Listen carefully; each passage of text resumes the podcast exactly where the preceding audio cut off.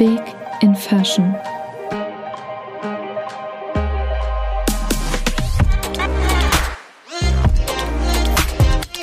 The Bold Side of Fashion. Und damit herzlich willkommen zu einer neuen und schon unserer fünften Folge von Big in Fashion, einem Podcast von Favy. Mein Name ist Sarah Puss. Ich bin die Gründerin der Curvy Fashion Plattform Favy und im beruflichen wie im privaten Leben ein Modenerd. Alle zwei Wochen update ich euch zu den neuesten Events und Entwicklungen in der Modebranche, hinterfrage den Status quo in Bezug auf Diversität und Körperimages und spreche mit meinen Gästen über ihren Werdegang in der bunten und aufregenden Welt der Mode.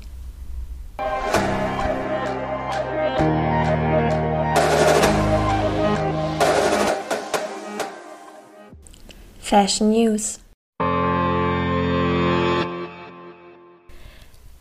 Hallo ihr Lieben, heute eigentlich nur ein kurzes Announcement. Ich freue mich mega, dass wir uns mitten im Fashion Month befinden.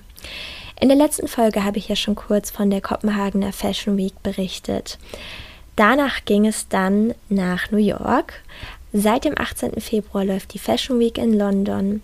Ab heute, ab dem 22. Februar, startet sie in Mailand und abschließen wird sie dann vom 28. Februar bis 8. März in Paris. Ich liebe es, die neuen Shows anzusehen, hänge momentan sehr, sehr viel auf Instagram und verfolge die ganzen neuen Designs in den Livestreams. Für uns ist natürlich an dieser Stelle auch super wichtig zu betrachten, wie die Marken es mit der Diversität auf den Laufstegen halten. In der letzten Folge habe ich ja schon kurz von Gani berichtet, die die dänische Sängerin Jada Blue die ja unter anderem auch als Curve-Model arbeitet, in ihre Kollektionspräsentation eingebunden haben.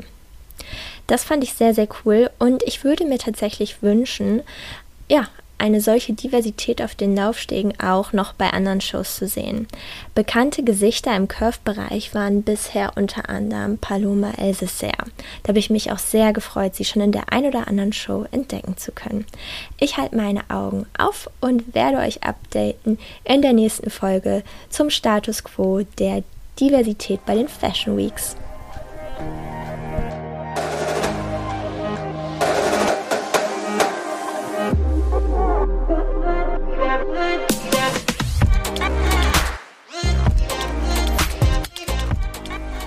Die heutige Folge ist etwas anders als die anderen Folgen.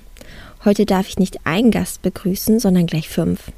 Und auch anders als in den letzten Folgen stelle nicht ich meinen Gästen die Fragen, sondern sie mir. Währenddessen sitze ich im Wohnzimmer an einem Holztisch. Ich trage ein beiges Sweatshirt mit Stehkragen, den Reißverschluss leicht geöffnet, sodass man mein weißes T-Shirt darunter sehen kann. Dazu trage ich eine grün gemusterte, gemütliche Schlaghose. Meine Haare sind blond und leicht lockig. Ich sitze hier und freue mich besonders auf diese Folge, in der ich heute einige Fragen beantworten darf. Hallo, ich bin Siri. Ich freue mich heute, die Three Quick Questions stellen zu dürfen. Los geht's. Frage Nummer 1. Worauf freust du dich in 2022 am meisten? Das ist relativ einfach. Ich freue mich total darauf, diesen Sommer hoffentlich ein bisschen Abstand von Corona zu gewinnen und einfach mal wieder das Gefühl zu haben, normal leben zu können. Ich möchte ein bisschen reisen, ich möchte ein bisschen ausgehen, in der Sonne sitzen und ein Vino sippen und einfach das Gefühl von einem normalen Leben zurückgewinnen. Welchen Emoji benutzt du am meisten? Siri, das solltest du wissen als meine AI, das ist der Konfetti-Smiley ja, ich bin jemand, der sich relativ schnell begeistern lässt und ähm, zudem auch noch sehr gerne feiert.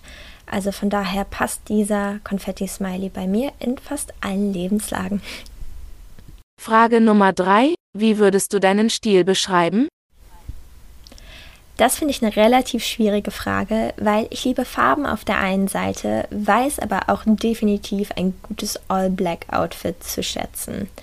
Meine Lieblingsinfluencerin Marianne Theodorsen wurde mal in einem Magazin gefeatured und da wurde ihr Stil als Scandy Candy beschrieben, was ich sehr cool finde, weil es halt mit dem Candy Part, dieses ganze farbige und den Pop in den Outfits bzw. Looks ausdrückt und natürlich skandinavische Looks ja auch irgendwie für ihre Simplicity und manchmal auch gedeckten Farben und Geradlinigkeit bekannt ist. Ähm, deswegen würde ich wahrscheinlich sagen, wenn am ehesten Scandy Candy.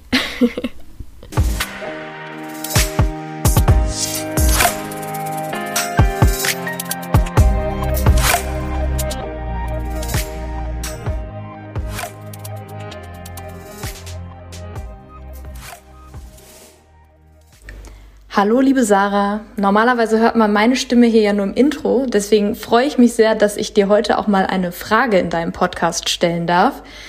Du hast dich ja vor einigen Jahren dazu entschlossen, dein eigenes Business zu gründen. Da warst du gerade Mitte, Ende 20 was ich mega bemerkenswert finde. Und äh, deswegen würde es mich brennend interessieren, was du aus heutiger Sicht anderen jungen Menschen mit auf den Weg geben würdest, die vielleicht jetzt gerade mit dem Gedanken spielen zu gründen oder gerade die ersten Schritte gehen. Hey Carla, ich freue mich total, dich heute hier auch an anderer Stelle in meinem Podcast begrüßen zu dürfen. Und vielen Dank für die Frage. Das ist natürlich eine super spannende Zeit, wenn man gerade überlegt, sein eigenes Business zu gründen oder schon damit begonnen hat. Wenn ich so zurückdenke, ich glaube, was mich am meisten weitergebracht hat, war immer der Kontakt zu anderen Gründern bzw. anderen Menschen in der Startup-Szene. Ich denke, es ist sehr, sehr wichtig, sich relativ früh in ein Coworking Space zum Beispiel einzumieten, um da in Kontakt mit anderen Gründern zu kommen oder auch damit zu beginnen, auf Events zu gehen, auch wenn das vielleicht momentan mehr digital möglich ist. Ähm, da einfach so ein bisschen seinen Tribe zu finden, gegebenenfalls auch auf Social-Media-Plattformen.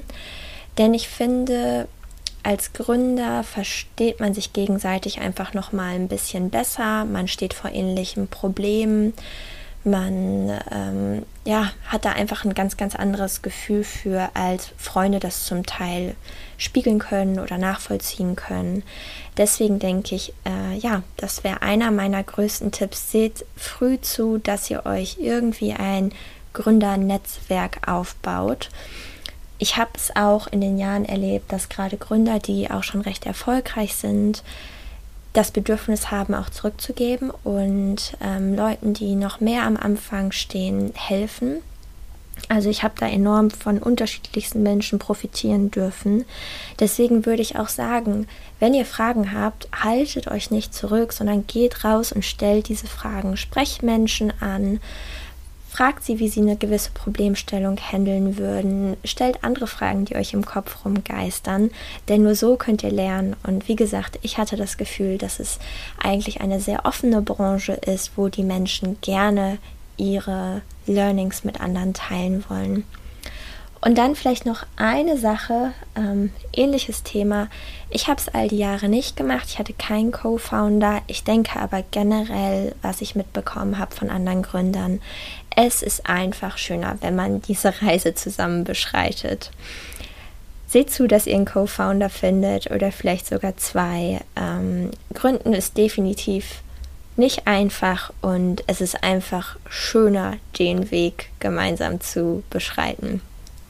Genau, das wären meine Tipps für Leute, die überlegen würden zu gründen.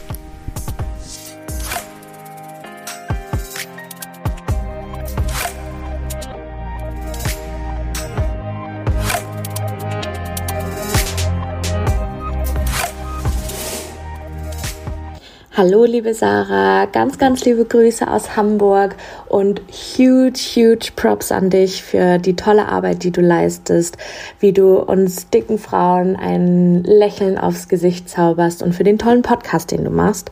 Meine Frage wäre, wie schätzt du Nachhaltigkeit in Bezug auf große Größen ein? Wie schwer ist es wirklich, nachhaltig zu produzieren und trotzdem size-inclusive zu sein? Danke dir, bis bald. Hey Laura, schön von dir zu hören und vielen Dank für deine Frage. Ich finde, da sprichst du wirklich ein super interessantes Thema an. Generell glaube ich nicht, dass es komplizierter ist, eine Size-inklusive Marke nachhaltig zu gestalten als eine Marke in kleinen Konfektionsgrößen.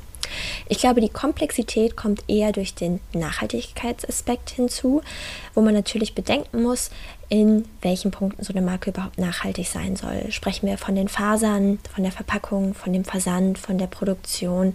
Da gibt es ja wirklich ganz, ganz viele unterschiedliche Punkte, die wir berücksichtigen müssen, die aber im Endeffekt der Komplexitäts- und natürlich auch Kostentreiber sind. Wenn wir darüber reden, warum es in Summe vielleicht weniger size-inklusive nachhaltige Marken gibt, denke ich, hat das vor allen Dingen damit zu tun, dass es ja in Summe einfach immer noch zu wenig size-inklusive Marken gibt und es gibt zu wenig nachhaltige Marken. Und nimmt man beides zusammen, hat man natürlich einfach definitiv noch ein starkes Defizit in dem Bereich. Wobei wir kürzlich size-inklusive Marken vor allen Dingen auch in den USA analysiert haben und es gibt eine sehr hohe Korrelation zwischen Marken, die sich als size-inklusiv positionieren und dann auch nachhaltig sind. Also ich denke, wir sind da auf einem guten Weg, beziehungsweise die USA sind da ja auch häufig richtungsweisend für den Rest des Modemarkts. Und ich denke, es wird zwar leider noch ein bisschen dauern und wir sind definitiv noch nicht nahe dazu äh, angekommen zu sein, also an der perfekten Lösung.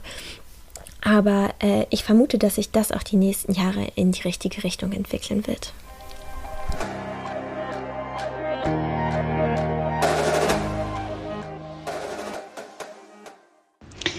Liebe Sarah, erstmal Chapeau. Ich bin total begeistert, was du mit Favy bisher alles erreicht hast. Und ich bin mir sicher, da wird noch viel, viel kommen.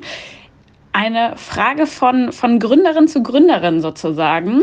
Wie bleibst du in dem ganzen Startup live mit all seinen Up and Downs motiviert und am Ball Favy weiter voranzutreiben? Hallo liebe Lilly, ich freue mich total von dir zu hören. Ganz, ganz lieben Dank für deine Frage.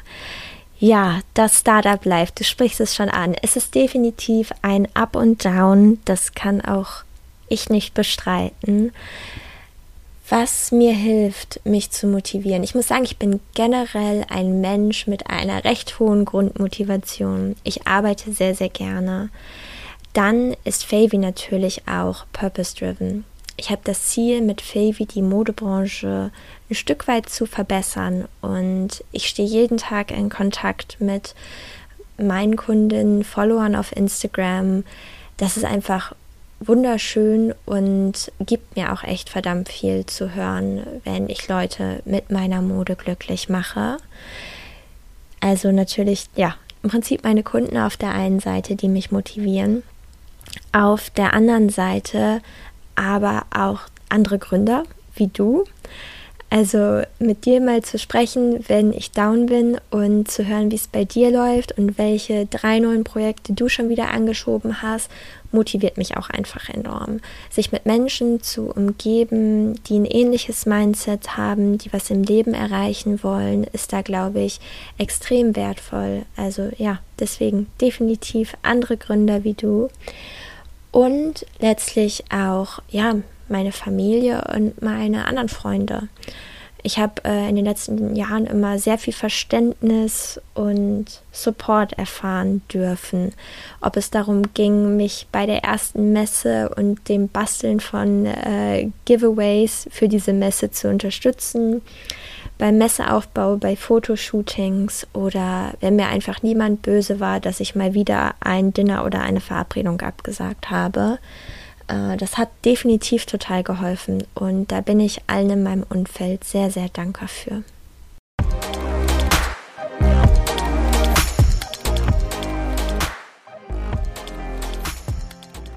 Hallo Sarah, erstmal Riesenkompliment an deinen Podcast. Ich höre ihn total gerne. Und meine Frage ist, warum machst du spezifisch Mode für dicke Menschen?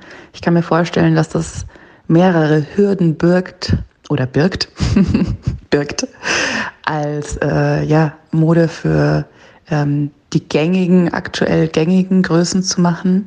Warum stellst du dich dieser Herausforderung? Ich würde mich total über eine Antwort und über Einblicke freuen. Vielen, vielen Dank und keep it up! Hallo liebe Sophie, ich freue mich total von dir hier zu hören. Äh, dieses Mal stellst du mir die Fragen. Interessant, but I love it. Also, warum mache ich Mode für dicke Menschen? Ich arbeite ja schon sehr lange in der Modebranche, wie du weißt, und ich habe in den Jahren halt mitbekommen, dass unsere Branche noch nicht perfekt ist und ähm, auch gesehen, dass gerade Mode für dicke Frauen häufig nur so mitgemacht wurde, dass die wenigsten Marken sich da so richtig hintergeklemmt haben und das mit voller Leidenschaft gemacht haben, weil sie halt Lust hatten, gerade was für diese Zielgruppe zu machen. Und das fand ich super traurig, weil ich jemand bin, der selber Mode extrem liebt und zelebriert. Ich glaube, Mode ist ein Grundrecht von Menschen. Wir alle tragen Mode jeden Tag und was ein gutes Outfit für einen tun kann, ist einfach nur der Wahnsinn. Ich finde, das kann Selbstbewusstsein, das Gefühl, wie man sich selber spürt, einfach nur aufs nächste Level heben. Und mir war es wichtig, so eine Love-Brand auch im Curve-Bereich aufzubauen.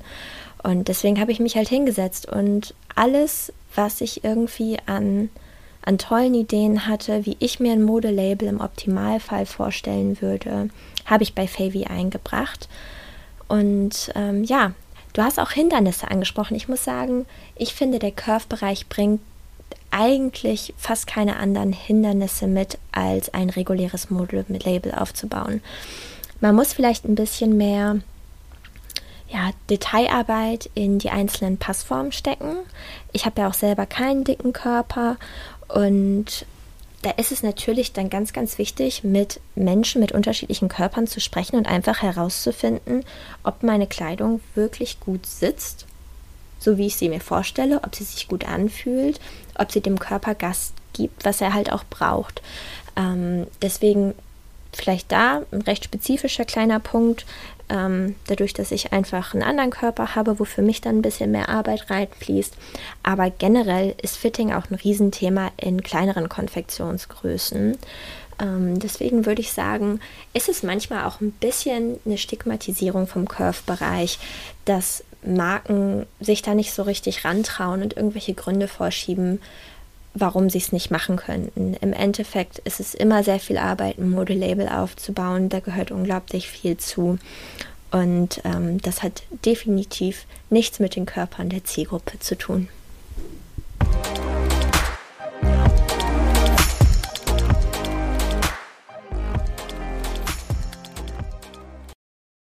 Hallo liebe Sarah, meine Frage wäre, wenn du nur noch ein Outfit in deinem Leben tragen könntest, welches wäre das und warum?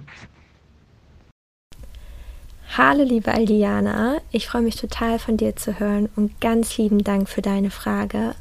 Auch wenn sie wahrscheinlich die schwierigste Frage ist, die mir heute in diesem Podcast gestellt wurde. Nachdem du sie mir geschickt hattest, habe ich schon kurz überlegt, was ich antworten werde und ich konnte mich bisher noch nicht so richtig entscheiden.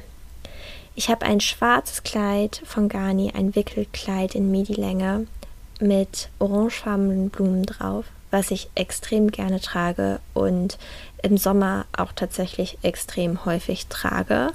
Man kann es wunderschön stylen, indem man die Schuhe halt anpasst, also entweder ein bisschen lässigere, sportlichere Schuhe dazu trägt oder auch ein paar schickere Schuhe. Auch je nachdem, ob man noch eine Jacke drüber zieht, ein Hemd drüber zieht, ein Blazer drüber zieht, hat man da einfach mega viele Möglichkeiten, das ein bisschen schicker oder ein bisschen more casual zu gestalten. Je nachdem, wie ernst man deine Frage aber nimmt, musste ich dann denken, was ist, wenn ich jetzt in den Bergen spazieren gehen möchte und ich habe nur noch dieses Kleid zur Verfügung. Und dann habe ich gedacht, wäre mein ähm, Outfit für die Ewigkeit, also wenn man solche Aktivitäten mit einbezieht, eine schwarze elastische Schlaghose, dazu ein weißes Oversize-Shirt und ein schwarzes Lederhemd. Das Outfit würde ich nehmen, weil ich glaube, ja, mit der Kombi kann man einfach überall auflaufen und man sieht irgendwie immer stylisch aus. Es ist trotzdem auch noch mega bequem und ähm, ja, verkörpert einen relativ zeitlosen Stil. Denn das wäre eine Sache, die ich definitiv machen würde. Wenn ich nur noch ein Outfit für die Ewigkeit hätte, würde ich versuchen, von den aktuellsten Trends Abstand zu nehmen und etwas zu wählen, was ein bisschen zeitloser ist. Ich hoffe, das beantwortet deine Frage. Ich habe es leider nicht auf eins runtergeschafft, aber ich hoffe, du gestehe es mir auch zwei Outfits zu für die Ewigkeit.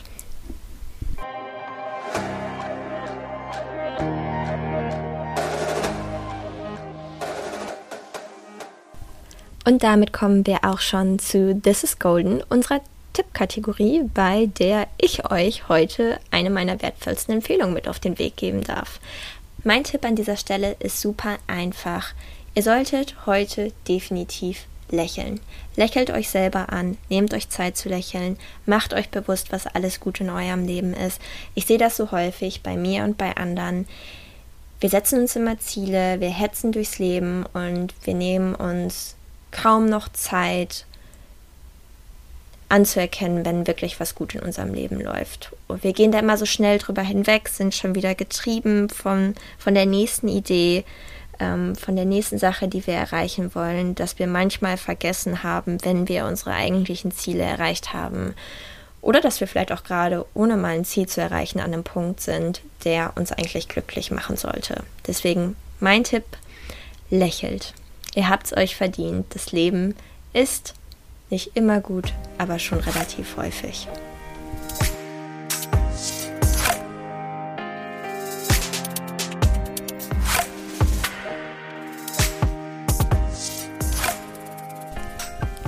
Und damit kommen wir auch schon zum Ende der heutigen Folge. Ich bedanke mich bei euch fürs Zuhören und hoffe, euch hat auch diese etwas andere Folge gefallen. Ganz lieben Dank für eure Fragen an Carla, unsere Intro-Stimme, an Sophie von Sophie's Safe Space und unsere beiden Favy Girls und Powerfrauen Laura und Aldiana, sowie meine Gründerfreundin Lilly. Wenn euch die Podcast-Folge gefallen hat, abonniert Big in Fashion gerne auf Apple Podcasts und hinterlasst uns eine Bewertung. Für mehr Content folgt meiner Curvy Fashion Marke Favy unter @favyfashion. Tschüss und bleibt stylisch. Eure Sarah.